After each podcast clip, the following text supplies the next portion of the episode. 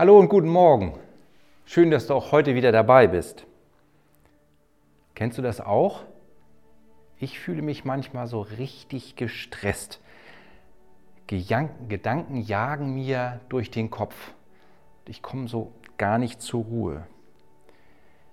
Lydia hatte hier vor einiger Zeit in einem Impuls von einem Gedankensalat gesprochen. Das Bild trifft es, glaube ich, ganz gut. Man kommt einfach nicht zur Ruhe. Und dann wünsche ich mir genau das, dass ich das könnte, zur Ruhe kommen. Welches Bild fällt dir dazu ein, wenn du dir so die absolute Ruhe vorstellst? Völlig ruhig und entspannt. Ich habe da ein wunderbares Bild vor Augen.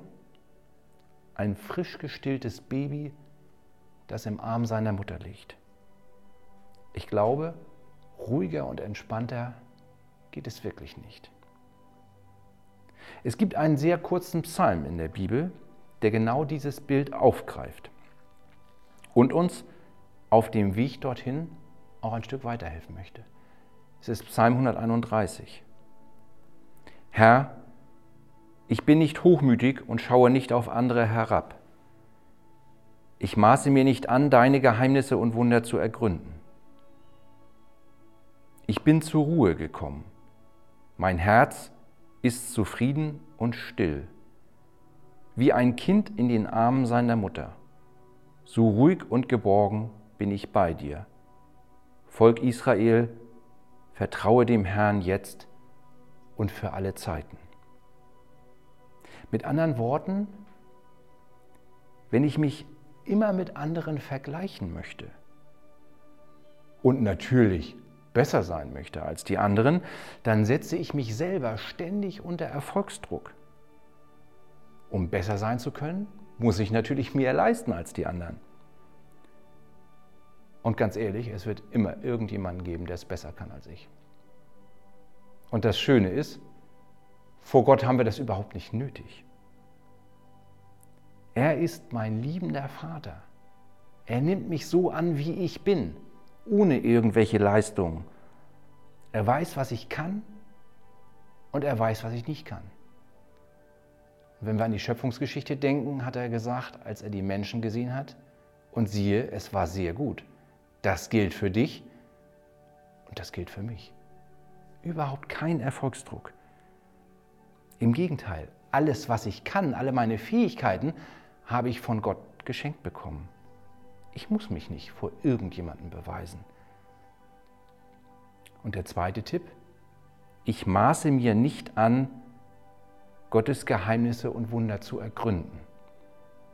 In einer anderen Übersetzung heißt es, ich beschäftige mich nicht mit Dingen, die mir zu groß sind. Ich muss nicht alles wissen, begreifen und verstehen. In der App Stay on Fire habe ich vor einiger Zeit einen Podcast zu diesem Thema gehört. Und da kam diese sehr anschauliche Aussage, Papa macht das schon. Die beiden Sprecher in diesem Podcast haben sich über Erlebnisse aus, dieser, aus ihrer Kindheit unterhalten, wo Dinge passiert sind, wo sie als Kind gesagt haben, das geht nicht. Wir sind in einer Situation, die kann man nicht lösen, aber mein Papa macht das schon. Mein Papa kann alles. Ich glaube, das ist so ein Urgedanke, den Kinder haben. Ähm, meistens ist er dann irgendwann leider vorbei. Aber für unseren Papa, für unseren Vater im Himmel gilt genau das. Gott kann alles. Er ist der Schöpfer dieser Erde. Wenn einer alles kann, dann ist er es. Er ist allmächtig. Ihm ist nichts unmöglich. Und das ist ein erheblicher Unterschied zu mir. Und deswegen muss ich nicht alles begreifen, was Gott kann, was er macht, was er schenkt. Und ich muss mich auch nicht um alles kümmern. Papa macht das schon. Dieses Ich kümmere mich selber setzt mich auch unnötig unter Druck, fordert mich ja, es überfordert mich sogar.